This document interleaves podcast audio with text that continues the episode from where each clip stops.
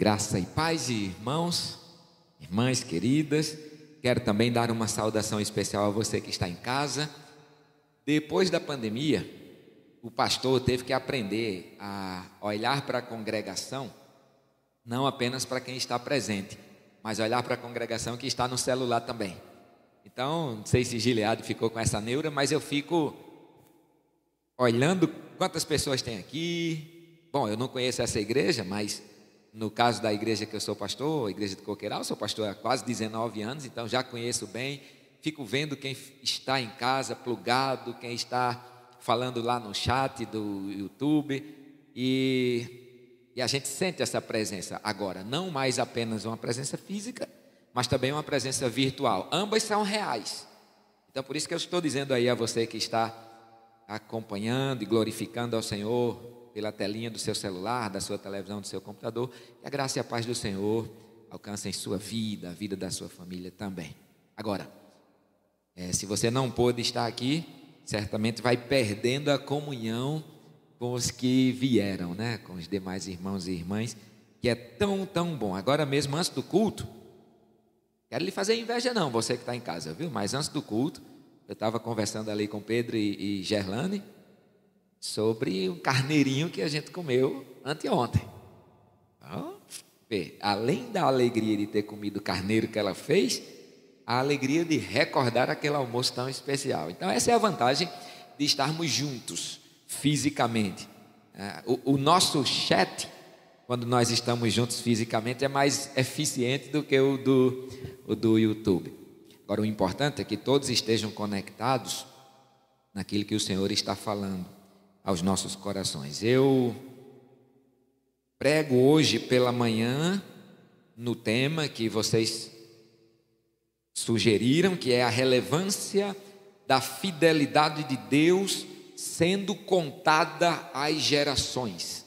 A relevância da fidelidade de Deus sendo contada às gerações. Nesse aspecto eu tenho um privilégio muito grande, porque eu sou eu sou até o meu pai, todas as minhas gerações do meu pai para trás são analfabetas. Não havia na minha família quem sabia ler. Meu pai não sabia, minha avó não sabia, meu avô não sabia, meu bisavô não sabia, meu tataravô não sabia. Então, como é que a gente no sertão passava a, os ensinamentos, a beleza da vida para os filhos? Contando dizendo. A gente tinha quase nenhum acesso a outro tipo de formação, inclusive não, não tinha acesso à própria escola. E praticamente a única ferramenta pedagógica que a gente tinha era aprender com a vida e aprender na calçada de casa. Porque o sertanejo, quando dá. Não, nós estamos no sertão e a gente sabe. Petrolina já é uma, uma metrópole, né, praticamente. Mas no meu caso, em caso de cidades menores, a gente, quando dava mais ou menos seis e meia, a gente tinha que ir para a calçada de casa para se livrar um pouquinho do calor, e era ali que a gente conversava. Avô, pai, mãe, filho, e a gente contava as histórias e aprendia o que acontecia nas nossas vidas com os nossos antepassados. E eu sei tantas histórias do meu avô que morreu quando meu pai tinha um ano e meio. Repare, meu avô morreu, foi assassinado quando meu pai tinha um ano e meio, numa briga de bar. E eu sei tantas histórias desse homem. E, eu levo os meus filhos, agora já casados, muitas e muitas vezes para o sertão do, do, Paraíba, de Rio Grande do Norte, que é onde minha ancestralidade é, escreveu sua história. E eu dizia: olha, foi aqui que aconteceu isso, foi aqui que aconteceu aquilo. E quando estamos na nossa terra, eu e Erivaneide, a gente leva eles, e agora nós estamos nos planejando para levar as netas, a gente diz: ali foi o primeiro beijo, no dia 28 de setembro de 92, ali, naquele outdoor que está ali. Na, na época não era um outdoor, não, mas era ali mesmo, ali foi o nosso primeiro beijo. Naquele momento vocês começaram a ser construídos, e a gente vai contando essas histórias, e essas histórias vão ganhando materialidade nas nossas memórias e elas vão nos protegendo de muitas coisas. Pois bem, eu argumentando hoje, pelo poder do Espírito Santo, sobre a relevância da fidelidade de Deus sendo contada às gerações, eu quero chamar você para abrir a Bíblia em Deuteronômio, capítulo 5, e em 2 Reis, capítulo 22. Deuteronômio, capítulo 5 e 2 Reis, capítulo 22. São textos que servirão como pontos de partida para nós chegarmos onde queremos. Deuteronômio 5 e 2 Reis 22. Eu vou contar aqui, eu gosto de contar história. Todo sertanejo gosta de contar história. Então vou contar uma história que vai fundamentar esses dois textos e a gente vai ver uma rica conexão entre eles e depois a gente segue para as aplicações disso. Então Deuteronômio capítulo 5 um paralelo também com Êxodo capítulo 20. Vai para o versículo 6 de Deuteronômio 5. Todo mundo comigo? Você aí em casa? Mesma coisa, tá bom? Diz assim o, o, o sexto versículo de Deuteronômio capítulo 5: Eu sou o Senhor teu Deus, que te tirei da terra do Egito, da casa em que você era escravo, do lugar em que você era escravo. Eu sou o Senhor teu Deus, que te tirei da terra do Egito, da casa em que você era escravo. Esse texto, se você depois quiser fazer uma pesquisa e fazer uma consulta eletrônica, você vai ver a quantidade de vezes que ele se repete no livro de Deuteronômio. Podia ter escolhido Êxodo, mas eu prefiro Deuteronômio porque Deuteronômio ah, a, a nova lei, Deuteronômio significa isso, a segunda lei, a nova maneira de contar o que Deus fez, trata de um capítulo mais atualizado, é uma versão mais atualizada, é uma segunda edição da lei de Deus, então fica melhor ir para aí. Mas se você for no Pentateuco todo, ou seja, nos cinco primeiros livros da Bíblia todo, no Antigo Testamento todo, principalmente, e colocar essa expressão: Eu sou o Senhor teu Deus, que te tirei da terra em que você era escravo. Você vai ver centenas de repetições no Antigo Testamento em que Deus, se dirigindo ao povo, ele começa dizendo: Eu sou o Senhor teu Deus que te tirei da sua condição de escravatura. Se eu for me dirigir a vocês me apresentando, eu vou dizer: Eu sou José Marcos, sou pastor da Igreja Batista em Coqueiral, sou esposo de Erivaneide, tarará, tarará, tarará. Por mais de uma centena de vezes, por mais de uma centena de vezes, o Antigo Testamento vai dizer que Deus é este, vai denominar Deus como este que é, o Deus que te tirou da condição da sua escravidão. Bonito isso, bonito isso.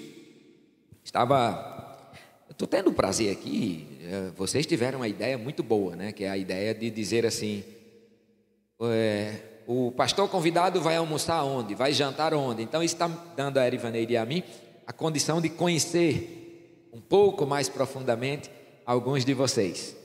E ontem a gente almoçava na casa de Elane e na casa de Adilson e a gente fez uma brincadeira rápida de máquina do tempo. E a gente pensou assim: imagina se eu volto 37 anos no tempo e me vejo com oito anos de idade em Caicó, trabalhando nas tecelagens. E por que oito anos? Eu comecei a trabalhar muito mais cedo do que isso. Eu não lembro quando eu comecei a trabalhar, eu não lembro. As, as memórias mais, mais antigas que eu tenho da minha vida, eu estava dentro de um tear, fazendo rede. Meu pai me disse que foi aos cinco anos, mas dei pensão à minha mãe, eu ganhava por semana, e desde os cinco anos, eu toda semana eu dava o, o dinheirinho dela, que era para ajudar a comprar a roupa do, do, dos outros seis. E eu tinha que fazer isso mesmo. Mas com oito foi interessante, porque teve um dia, quando eu tinha oito anos, que nós, eu e meu pai, nós trabalhamos 23 horas num dia. E isso foi muito, muito. A leitura que eu faço dessa imagem hoje é muito especial. Mesmo que hoje eu entenda que isso foi trabalho infantil, eu entenda que isso foi exploração, eu entendo um monte de coisas, de elaborações posteriores que eu fiz, mas eu lembro que o Zé Marcos que está aqui hoje é o mesmo Zé Marcos que há 40 anos estava na casa da servidão, vivendo numa condição de vida, 30 anos atrás, numa condição de vida completamente desassociada daquilo que era a real vontade de Deus para a minha vida. Então, quando eu olho para mim, quando você olha para você e quando você olha para o seu passado, certamente você vai se lembrar que o Senhor teu Deus te tirou da terra da sua servidão.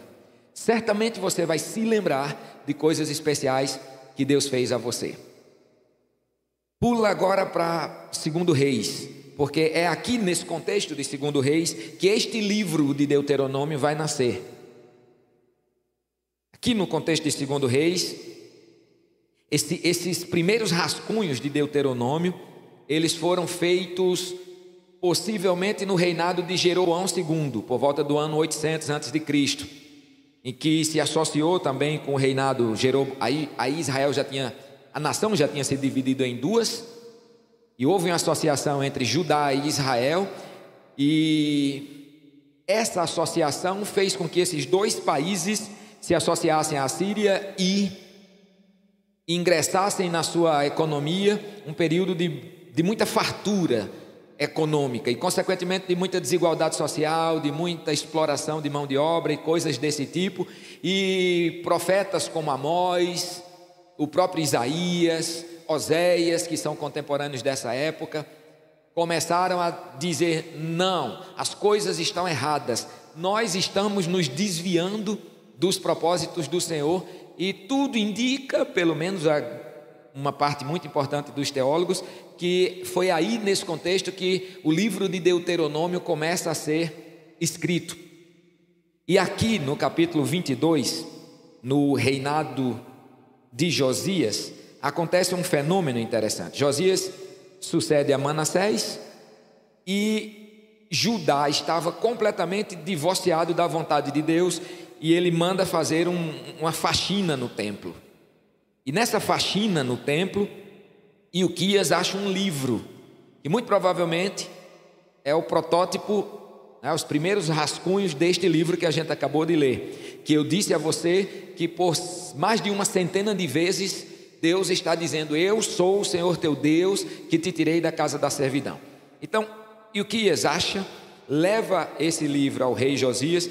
O rei Josias manda uma comitiva consultar uma profetisa chamada Ulda, que morava na periferia de Jerusalém, que era casada com um dos servidores do rei, simples, possivelmente uma mulher pobre, e ela começa a dizer daquele livro que a gente acabou de ler àquela comitiva que foi mandada pelo rei Josias. Segundo Reis, capítulo 22, versículo 16, ela diz: Assim diz o Senhor: Eis que trarei males sobre este lugar e sobre os seus moradores, a saber, todas as palavras do livro que leu o rei de Judá, visto que me deixaram e queimaram incenso aos outros deuses, para me provocarem a ira com todas as obras das suas mãos o meu furor se acendeu contra este lugar e não se apagará. Então Deus manda uma resposta a partir desta profetisa chamada Ulda, nome bom para colocar na sua filha, uma grande mulher, H-U-L-D-A, Ulda, uma grande mulher, uma grande mulher. Interessante que essa era a época também de outros profetas muito importantes. Né? Mas o rei Josias preferiu consultar a Ulda. E ela diz: Assim diz o Senhor: Vou trazer um grande mal sobre este povo, porque este povo se esqueceu de que eu sou o Senhor teu Deus que te tirou da terra do Egito, da casa da sua servidão. Você está conseguindo fazer a associação entre segundo Reis e Deuteronômio com tranquilidade? Está tá fácil de entender essa associação? Pois bem, o rei Josias então se espanta com isso, e a partir do versículo 4 do capítulo 23, agora salta para o próximo capítulo de segundo Reis, acontece algo interessante. Este rei ordenou ao sumo sacerdote Uquias e aos sacerdotes da segunda ordem e aos guardas da porta, ele ordenou um monte de coisas quando ele percebeu que o seu povo estava desviado, porque o seu povo tinha se esquecido daquilo que Deus tinha feito às gerações anteriores e tinha consequentemente abandonado o Senhor teu Deus. Chego já em aplicações. Tenha só um pouquinho de paciência e continue comigo na, na, na, na leitura desse texto e na associação desses dois contextos, desse contexto do reinado de Josias e da, do achado do rascunho de Deuteronômio. Joia? E aqui o que é que vai ser interessante agora? Nós poderíamos ler até o versículo 20. Não, mais ainda, mas até o versículo 20 mas a gente não vai ler. Eu só quero que você entenda o que é que Josias vai fazendo. E aí no capítulo 23, versículo 4, eu acabei de ler a parte A desse versículo que diz que o rei ordenou, e o rei ordenou o quê? Na metade do versículo vai dizer que tirassem do templo do Senhor todos os utensílios que tinham sido feitos para Baal. E aí você vai ver que o capítulo, o versículo 5, se você tiver com a mesma versão que eu estou, que é Almeida Revista Atualizada, a primeira palavra do versículo 5 é também. Levante a mão aí quem tem a primeira palavra do versículo 5, também. Pronto, ok. Então, possivelmente você e eu estamos na mesma versão. Se você tiver em casa essa versão, é importante dar uma olhada depois nela. Repare aí, aí vem a palavra também, no versículo 5. Também destituiu os sacerdotes que os reis de Judá estabeleceram, tarará, tarará. Na metade do versículo 5 diz: Como também os, os, os que incensavam a Baal. No versículo 6 começa também com também. Repare isso aí, está acompanhando comigo? No versículo 6 diz: Também tirou da casa do Senhor. E essa palavra também vai se repetindo até o versículo 20. Se você reparar, o versículo 19 começa com também, o versículo 10 com também, o versículo 11 com também, o versículo 12 com também, o versículo 15 também. Então, o, o, o, esse texto vai dizendo que Josias, quando toma conhecimento do desvio do povo, ele vai fazendo uma mudança em cima da outra ele destitui sacerdotes, ele também manda destituir isso, ele também manda fazer aquilo, ele também manda fazer aquilo outro, e a turma do telão aí já colocou, né? ele também, ele também, ele também, e ele vai fazendo tão bem uma série de reformas na vida do povo de sua nação, que tem como finalidade fazer o povo se lembrar das memórias perdidas. E qual a memória perdida do povo? Deuteronômio, capítulo 5, versículo 6. Ouve, ó Israel, eu sou o Senhor teu Deus, que te tirei da casa do Egito, que te tirei da terra da sua servidão. Algumas pessoas chegam para mim e dizem, pastor, o senhor é um homem de muita fé. Faz tempo na minha vida que eu desisti de. Eu estou titubeando aqui no que eu vou dizer para você, por favor, não me entender mal. Mas eu vou usar uma expressão, talvez uma frase aqui que, que cause um efeito esquisito, mas você vai me entender quando eu explicá-la. Faz tempo na minha vida que eu desisti de buscar ser este homem de muita fé. Faz tempo. Porque eu me convenci de que eu estou cercado de pessoas de muita fé. Tem gente que tem fé e me espanta. Essa semana eu cheguei perto de um homem que, lá em Recife, a gente ainda está tendo muito cuidado com a pandemia. Ele chegou perto de mim tirou a mão para apertar minha mão E eu, lá, vocês aqui dão um murrinho, né? Lá a gente dá o cotovelo. E eu coloquei o cotovelo, ele olhou para mim, isso foi no enterro, tinha pelo menos 100 pessoas num ambiente de 50 metros quadrados, então um ajuntamento aí já, já tinha se, se quebrado. E ele chegou para mim e disse: Meu irmão, e aí eu, ele já idoso, né, e eu tentando me resguardar, porque eu tenho contato com muita gente em Recife, dei o cotovelo ele disse: Cadê sua fé? Eu disse: Está aqui. Rapaz, a gente não pega isso não. Eu mesmo, Deus já me disse que eu não, eu sou, eu estou imune do coronavírus. Não, o senhor está, mas Deus não me disse que eu estou. Então, vamos dar a cotovelada, que é melhor, porque o senhor não pega, eu creio que o senhor não pega. E eu creio que o senhor crê que o senhor não pega, mas eu, eu, eu prefiro me resguardar, porque eu prefiro não tentar o Senhor meu Deus. Né? Quando Satanás tentou Jesus no deserto, ele apelou para a fé de Jesus. Ah, você não é o cara? Se joga daí. Não, mas eu não vou tentar o Senhor meu Deus, porque Deuteronômio, só um parêntese, as três refutações que Jesus faz na tentação do deserto, ele tira do livro de Deuteronômio.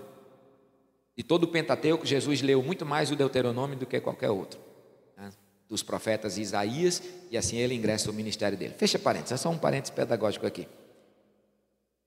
Eu vinha dizendo que eu tenho desistido de ser esse sujeito de muita fé, porque estou convencido de que a importância da fé não está no seu tamanho, mas está na sua qualidade. Por isso que Jesus disse: se sua fé for como um grão de mostarda, você dirá a este monte: sai daqui e vai para lá. Então a, a, questão não é se eu tenho muita fé ou pouca fé, mas se eu tenho a fé certa ou se eu tenho a fé errada. E eu tenho desistido há muitos anos da minha vida de ter muita fé e buscado há muitos anos da minha vida ter a fé certa, mesmo que ela seja como um grão de mostarda, mas é preferível ter a fé certa como um grão de mostarda. Um grão de mostarda é um terço de um caroço de arroz. É para quem nunca viu, pega um caroço de arroz, divide em três, ali é o tamanho de um grão de mostarda. Eu estou preferindo há muitos anos da minha vida ter uma fé como um grão de mostarda, mas que seja a fé certa, do que ter uma, ter uma fé que carregue um caminhão, mas que seja a fé errada. E fé no Brasil não falta. E fui procurando elementos para alimentar minha fé. E quando alguém chega para mim e diz: Você tem muita fé? Eu digo: Não, não tenho. Eu tenho muita memória. Eu tenho muita memória. Memória, sim, eu tenho muita. E aí eu quero que você preste toda atenção a isso que eu estou dizendo agora porque memória é um adubo da fé certa. Memória. Quando quando Deus foi pedindo, e até hoje, quando Deus vai pedindo que eu abra mão de coisas caras na minha vida, e graças a Deus que Ele tem me dado experiências de abrir mão de coisas importantes da minha vida, eu tenho dito ao Senhor: tá bom, porque lá atrás o Senhor pediu isso e quando eu disse eis-me eis aqui, Senhor, o Senhor me provou depois que a melhor coisa que eu podia fazer era entregar ao Senhor aquilo que o Senhor estava me pedindo. Tá bom, tá bom, tá bom. E aí as pessoas dizem: "Você tem muita fé?" Eu disse: "Não, eu tenho muita memória, porque Deus nunca me traiu, porque Deus nunca me abandonou, porque Deus nunca sugeriu alguma coisa na minha vida que desse errado." Uma pessoa uma vez estava cantando uma canção que disse é, alguma coisa parecida com viver para Deus é viver perigosamente, ou, ou, crer em Deus é viver perigosamente. Isso não é. É o contrário, crer em você é viver perigosamente, viver para você é viver perigosamente, mas viver para Deus é viver em segurança. Por isso que nós temos que ter a segurança de abrir mão de tudo, porque este é o Senhor nosso Deus que nos tirou da casa da nossa servidão. É esta lembrança que nós não podemos esquecer. E é esta fé memorável, no sentido da, da, memória, que fez com que Davi, quando chegasse na frente de Golias, chegou à frente de Golias e viu aquele cenário deprimente, uma fileira de exército montada de um lado, uma fileira de exército montada de outro, e um sujeito que só porque era grandão, e eu que sou pequenininho, aprendi a, a não. Eu digo que o, homem se mede daqui para cima, né? Que é o telecéfalo, que é uma coisa bem pequenininha que nos separa de qualquer outro bicho. Então é o telecéfalo que faz a gente ser medido. Então Davi pequenininho, ele olha para Golias e quando ele olha para Golias, ele diz: "Quem esse cara pensa que é? Por que vocês estão deixando ele fazer isso?" Eu sou voluntário, eu vou lutar contra ele. A humilhação já tinha sido tão grande, tão grande, tão grande, que o rei Saul tinha que acabar com aquilo, mesmo perdendo, mas tinha que acabar com aquilo. O, o equilíbrio emocional da tropa já tinha, já tinha ido para a meia, para o solado dos pés. Ninguém aguentava mais acordar, formar um, as fileiras e escutar aquele gigante dizendo asneiras a respeito daquele povo. Ninguém aguentava mais a, a, a moral da tropa, como a gente chama na, na, na, na, caserna, né, no mundo militar, a moral da tropa já não existia mais. E Davi disse: Eu vou. E foi conversar com Saul. E quando chegou para Saul, perguntaram, Saul perguntou: Você tem certeza? Ele disse: Tenho, tenho certeza. Porque eu enfrentei um leão e eu venci o leão. E eu enfrentei um urso e eu venci o urso. E quando eu enfrentei o leão e venci o leão, e quando eu enfrentei o urso e venci o urso, eu era esse, essa porcaria de gente que eu sou aqui. Então, aquele urso e aquele leão que tinha muito mais poder do que eu, foram vencidos pelo poder de Deus. Pelo poder de Deus. Então, com esse mesmo poder de Deus que eu encarei o leão, encarei o urso, eu posso também encarar esse gigante, porque Deus me livrou. Repare, a importância da memória para a fé. Deus me livrou do leão e do urso, Deus vai me livrar desse incircunciso que está perturbando o juízo e afrontando a memória do nosso Deus. Preste atenção nisso, porque às vezes a gente quer alimentar a nossa fé e a gente busca elementos para alimentar a nossa fé, que até são elementos importantes. A gente, para alimentar a fé, a gente faz um voto Hoje está na moda, né, desde a década de 90, fazer voto. Né, resgatamos isto da, da espiritualidade católica, principalmente igrejas do movimento que a gente chama de neopentecostal. A gente pode fazer um voto, a gente pode fazer um sacrifício. Uma vez uma mulher me chamou para dizer que tinha começado um sacrifício de louvor para conseguir uma bênção. E eu disse: como é isso? Eu não conheço esse sacrifício. Não, todo dia, na sala da minha casa, eu vou em cada recanto e canto um hino em cada um dos quatro cantos da sala da minha casa. E Deus vai conceder a minha bênção. Tudo bem. Você quer alimentar a sua fé assim? Eu tenho todo o direito. O jejum, a oração. Fiz um compromisso, pastor, de me acordar todo dia às três da manhã e ficar orando até às quatro, de joelho. Amém. A espiritualidade sua é sua, é um patrimônio da sua individualidade, é montado por todas as suas características e eu não vou querer que você tenha uma espiritualidade semelhante à pessoa que está do seu lado, não pode.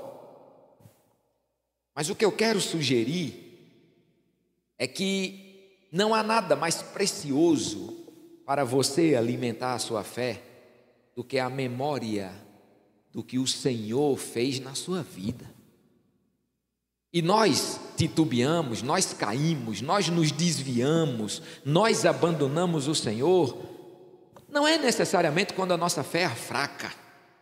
Mas é necessariamente quando nós deturpamos a história de Deus nas nossas vidas. O que é que eu estou querendo te dizer em nome de Jesus? Lembra-te que o Senhor nunca te abandonou nos momentos mais difíceis da sua vida. E é esta memória que vai aguçar a fé, que mesmo que seja do tamanho de um grão de mostarda, mas vai ser a fé suficiente para fazer com que você não caia, para fazer com que você permaneça em pé, para fazer com que você permaneça animado, animada no Senhor. E foi por isso que o povo de Israel caiu. O povo de Israel se esqueceu daquele Deus que, com mão forte, graciosa, o tirou da terra do Egito. Qual é a terra da sua escravidão? Qual foi o seu Egito? Você tem Egitos na sua vida? Eu não tenho nenhuma dúvida disso. Nenhuma dúvida. Descobri no almoço de ontem uma coisa muito agradável. A Elane passou a vida toda na rua paralela à rua da igreja que eu sou pastor há 19 anos. E ela estava contando a, a, a, algumas sagas da vida dela, de estudar nas escolas públicas dali, que eu sei a qualidade do ensino público dali, de ter ido até o diretor do Salesiano e ter dito: Eu quero uma bolsa para os meus irmãos, porque a gente precisa estudar num colégio melhor e ficar ali. Eu quero uma bolsa, eu quero uma bolsa.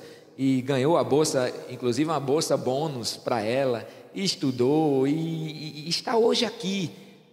Aquilo foi um Egito. Aquilo foi um Egito.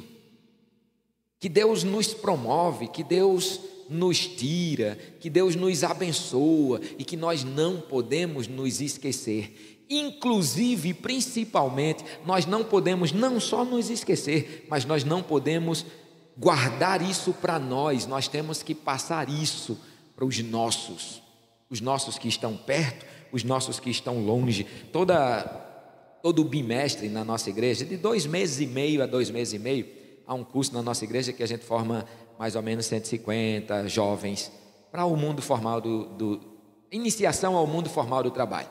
E desde 2011 que a gente tem de três a quatro formaturas por ano e o pessoal diz, pastor, a sua palestra é garantida, já virou lei e o senhor não pode não estar em Recife no dia da formatura. Então eles já me dão a agenda do ano todo, porque nessa formatura eu tenho que estar lá.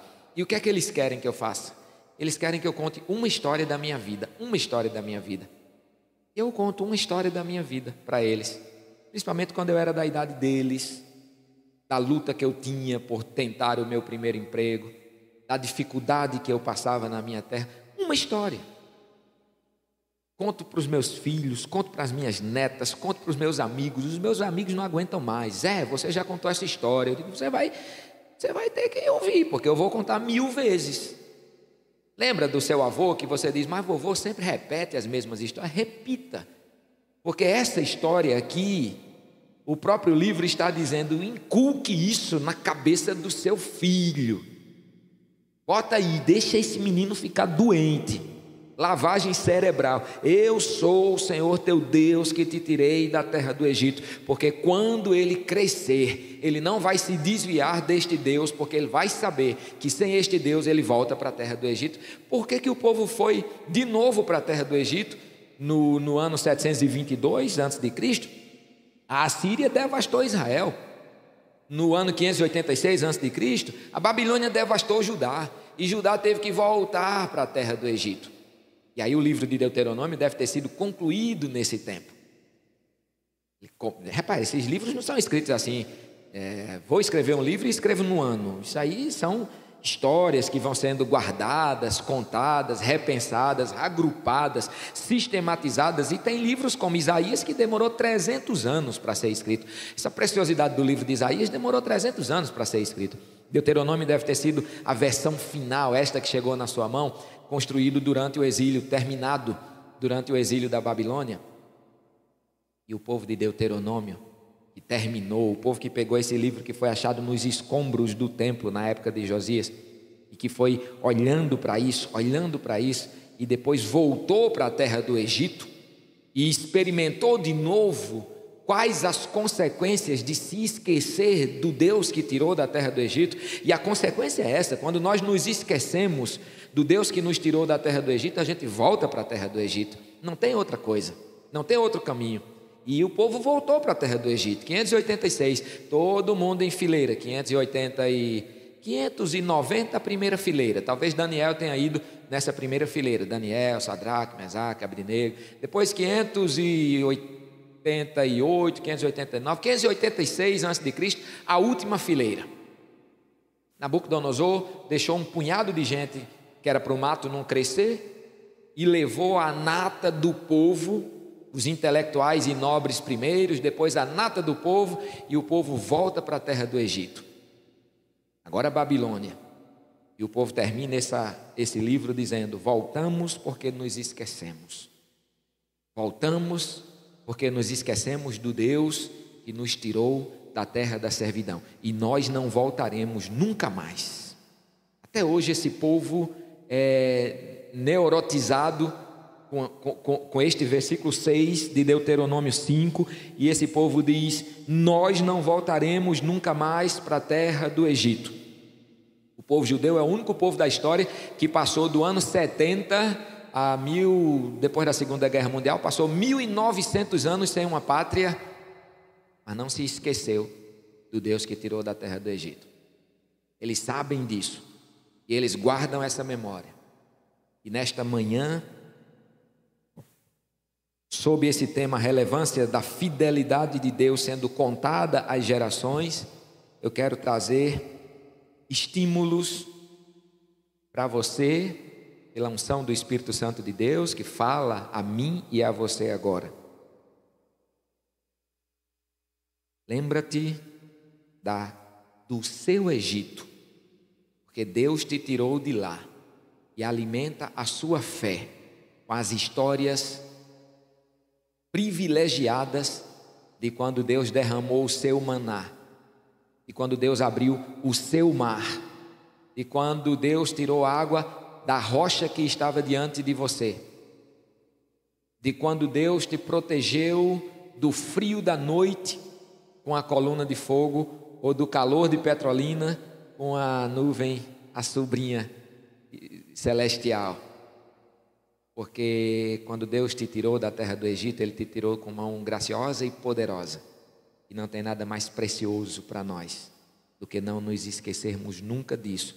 Primeiro, porque o esquecimento disso nos levará de volta à terra do Egito. Zé Marcos não quer voltar.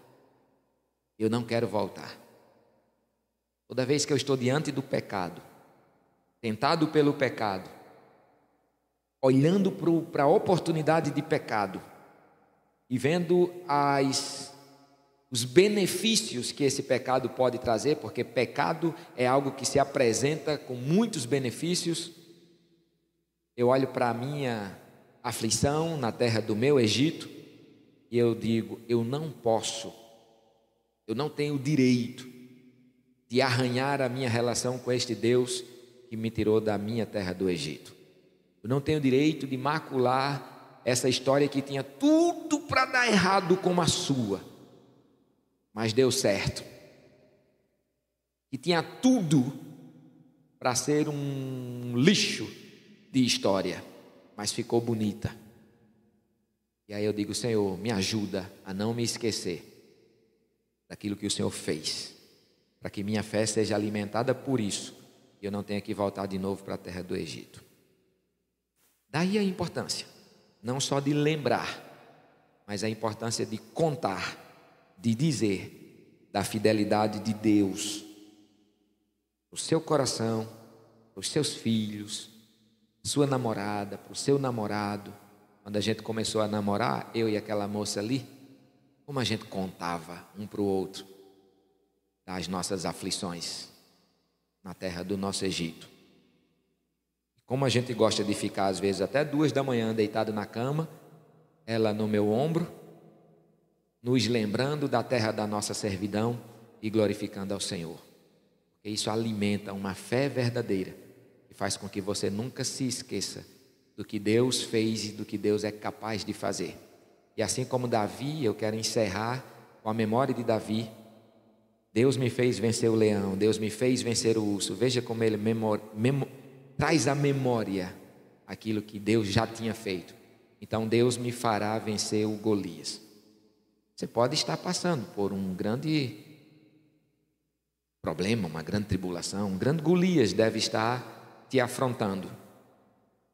Só se lembra do que Deus já fez. Eu tenho certeza absoluta que sua fé será revigorada. Uma vez feito isso, conte histórias.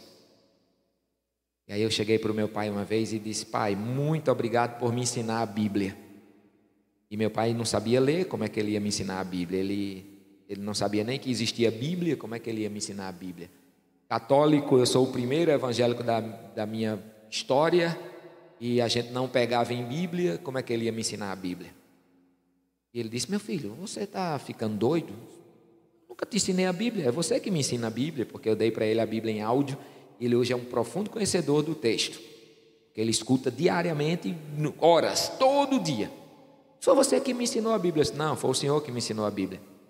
Quando o Senhor, quando o Senhor me contava as histórias de vovó Toninha, quando o Senhor me contava as suas histórias, quando o Senhor me aconselhava com ditados populares que o Senhor nem sabia que estão na Bíblia, Como, por exemplo, quem com porco anda, farelo come. É bíblico. Diga com quem anda que eu te digo quem é, é bíblico. Se junte com bom e bom serás. Ele me dizia muito isso. Se junte com ruim e ruim serás. É bíblico. E agora que ele conhece a Bíblia, ele diz: É, realmente eu te ensinei muito da Bíblia. Ele ensinou como? Contando as histórias. As histórias da, do que Deus tinha feito. Porque ele era para ter morrido como o pai. E morreu assassinado numa mesa de bar. Mas Deus deu livramento a ele.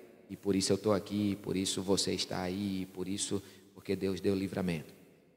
Então conta essas histórias, não se esqueça delas. Eu quero orar por nós. Eu te convido a fechar os seus olhos e o que é que eu quero orar? Simplesmente para que o Senhor nos ajude, traga à nossa memória aquilo que vai mostrar que Ele nos tirou da terra da nossa servidão. Pai, muito obrigado, porque nós estávamos escravizados, estávamos danificados, humilhados, menosprezados, esquecidos, quando nós estávamos no nosso Egito. Mas o Senhor nos levantou de lá com mão poderosa e graciosa. E nós estamos aqui. E nós estamos hoje de manhã com o privilégio de trazer à nossa memória coisas que o Senhor já fez durante o deserto entre Egito e Canaã. Como o Senhor abriu os mares que estavam diante de nós, que nos afogariam, como o Senhor proveu o maná para nos sustentar, como o Senhor nos sustentou no momento mais árido da nossa história. Que estas coisas sejam o fermento da nossa fé e que elas estejam em nossas bocas para nós contarmos como testemunhos vivos do Senhor na nossa trajetória, na nossa história, para que nossos filhos cresçam sabendo que o Senhor nos tirou da terra do Egito e que não os deixará voltar à terra do Egito, para que o povo que está ao nosso redor perceba que nós somos o que somos porque o Senhor nos promoveu, o Senhor nos abençoou, e isso seja o grande adubo da nossa fé. Anima as nossas vidas, porque o Senhor continua nos livrando de voltar para a terra da nossa servidão. Aleluia. Seja glorificado o seu nome. Muito obrigado por isso. Oramos assim ao Senhor, gratos em nome de Jesus. Amém. Deus nos abençoe muito.